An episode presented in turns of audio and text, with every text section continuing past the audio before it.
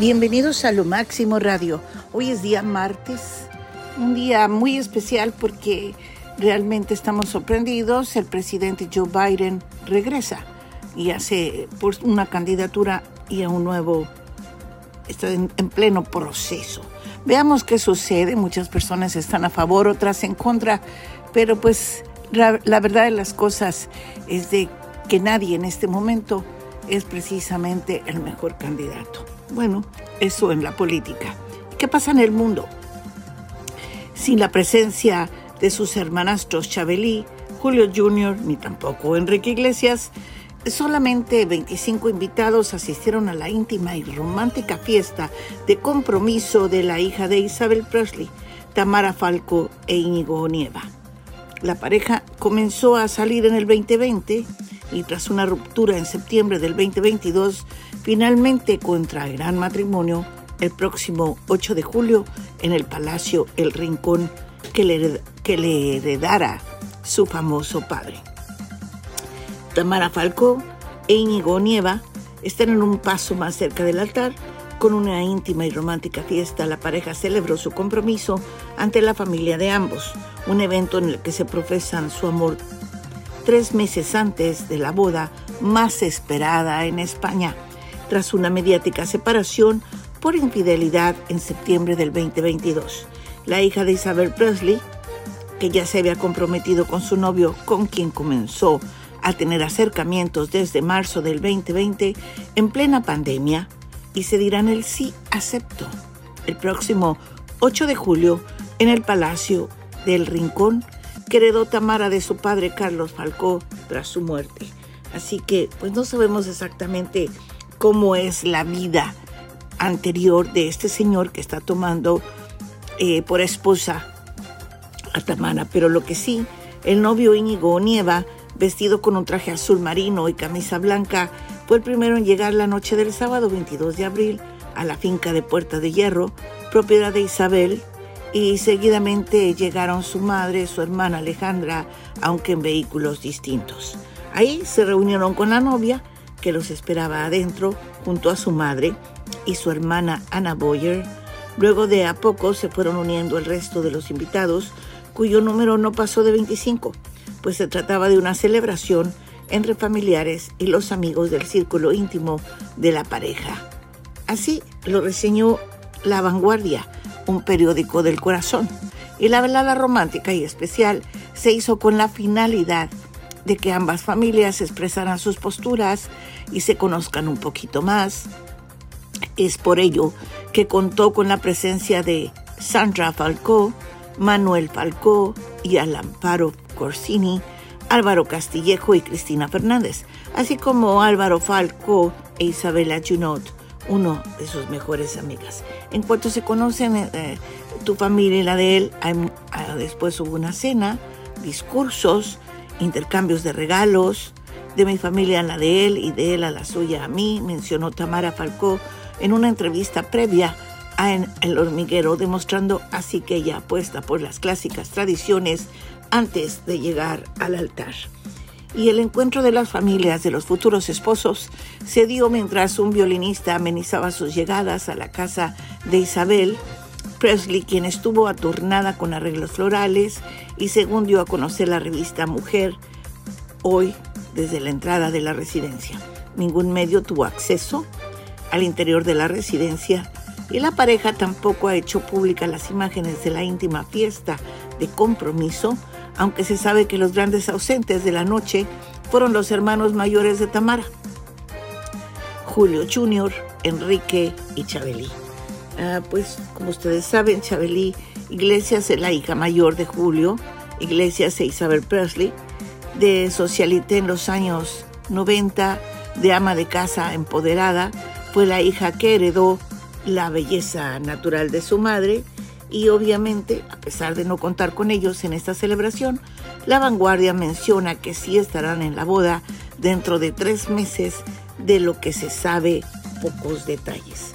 Y de momento se tiene conocido que la pareja ya está en los cursillos premonitoriales, el vestido de novia será de firma española, Sophie Edboila, y que el banquete de la ceremonia estará a cargo del chef con tres estrellas, Michelin Eneco Bueno, pues muchas felicidades a esta parejita que parece que ya habían eh, roto por una infidelidad de él y que ahora reanudan sus relaciones de manera no solamente cordial, sino que ya es todo un hecho de que ellos se van a casar. Felicidades.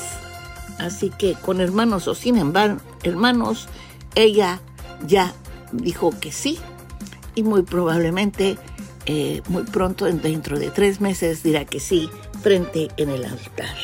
Así que pues eso, así están las cosas.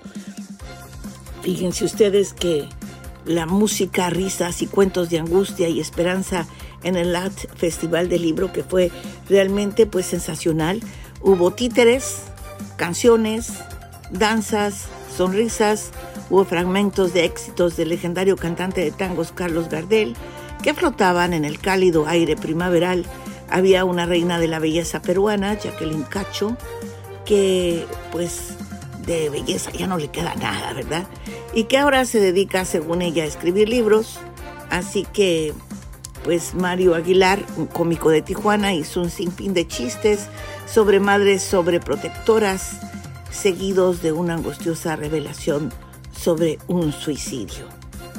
Y hubo recuerdos igualmente dolorosos de una vida casi destruida por la adicción y el abuso, y luego milagrosamente redimidos a través del poder de la educación y el amor de la familia del autor Jesse León, quien pasó de vender sexo en Santa Mónica Boulevard para obtener títulos en UC Berkeley y Harvard. Sus memorias I Am Not Broken relatan ese viaje improbable.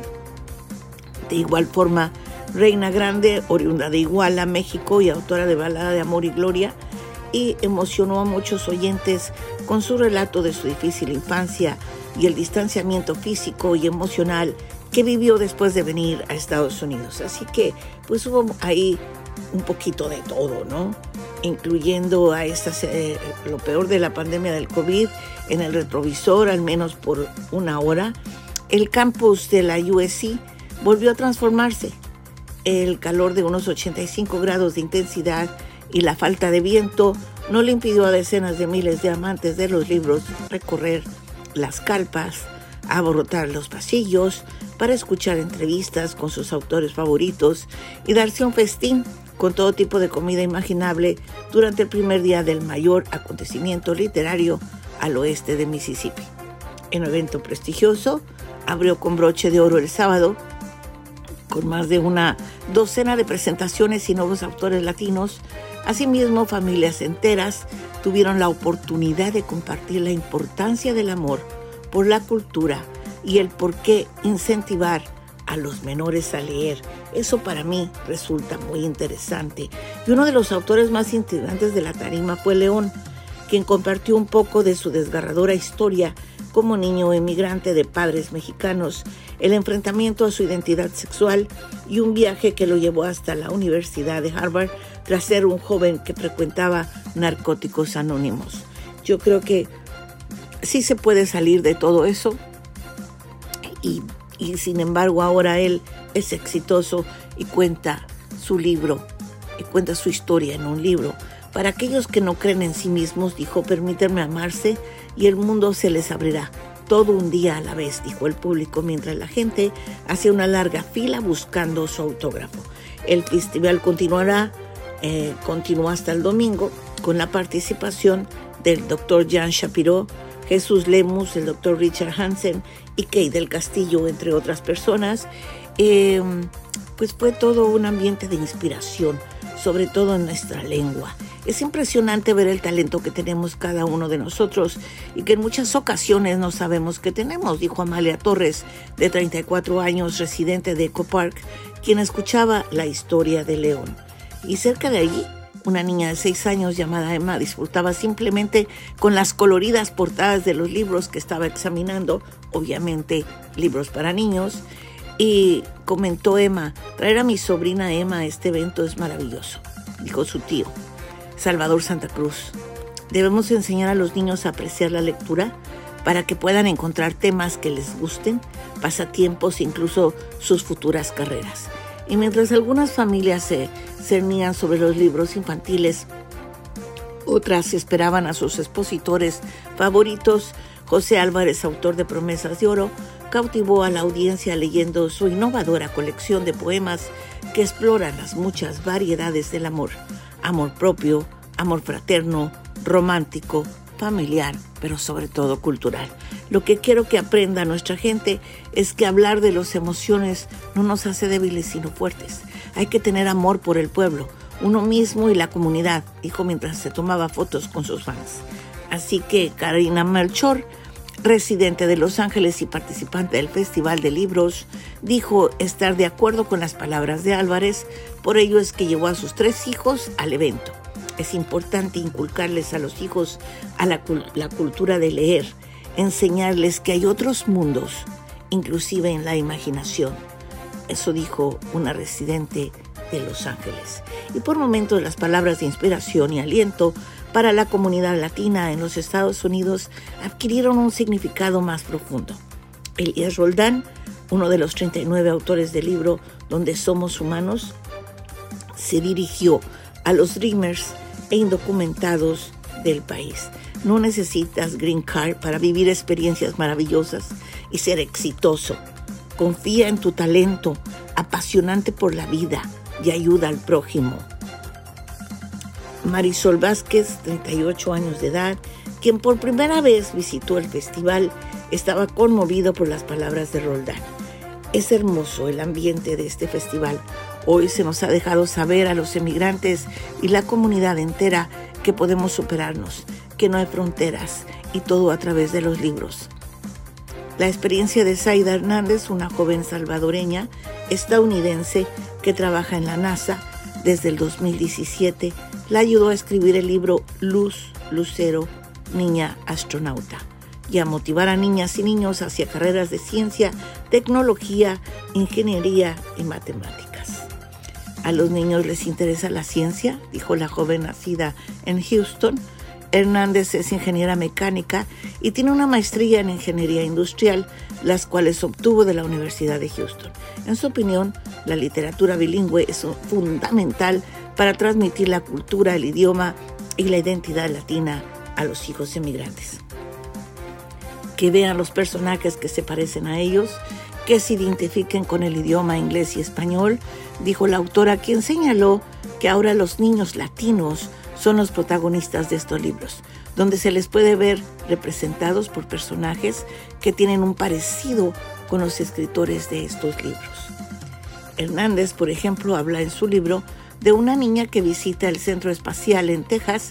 En eso es similar a la experiencia personal que tuvo cuando era estudiante de secundaria e hizo una pasantía en el Centro Especial Johnson, en Houston. Ocho años después, regresó como empleada y ahora se dedica a inspirar a las nuevas generaciones. Los padres de Hernández, originarios de Tejecutepeque, Cabañas y La Unión, salieron de El Salvador en la década de los años 80 cuando tuvieron que huir de la guerra civil que desangraba la nación el festival es, fue todo un éxito con la participación del doctor Jan Shapiro, Jesús Lemus, el doctor Richard Hansen y obviamente la actriz mexicana Kate del Castillo. Pues muchas felicidades, de verdad, y que esto se repita. Es fabuloso porque leer, en lo personal yo leo desde muy pequeña, siempre quise aprender a leer para sumergirme en los libros y gracias a ello, pues yo creo que he vivido muchísimas cosas, que a lo mejor no las he vivido físicamente, pero sí, con la imaginación uno puede volar por todo el mundo. Muchísimas gracias. Hasta mañana miércoles y aquí los esperamos con política y más el día de mañana. Hasta la vista y siga aquí, continúe por favor en sintonía porque recuerde que tenemos otros programas también y además tenemos una excelente música aquí en Lo Máximo Radio. Buenas tardes.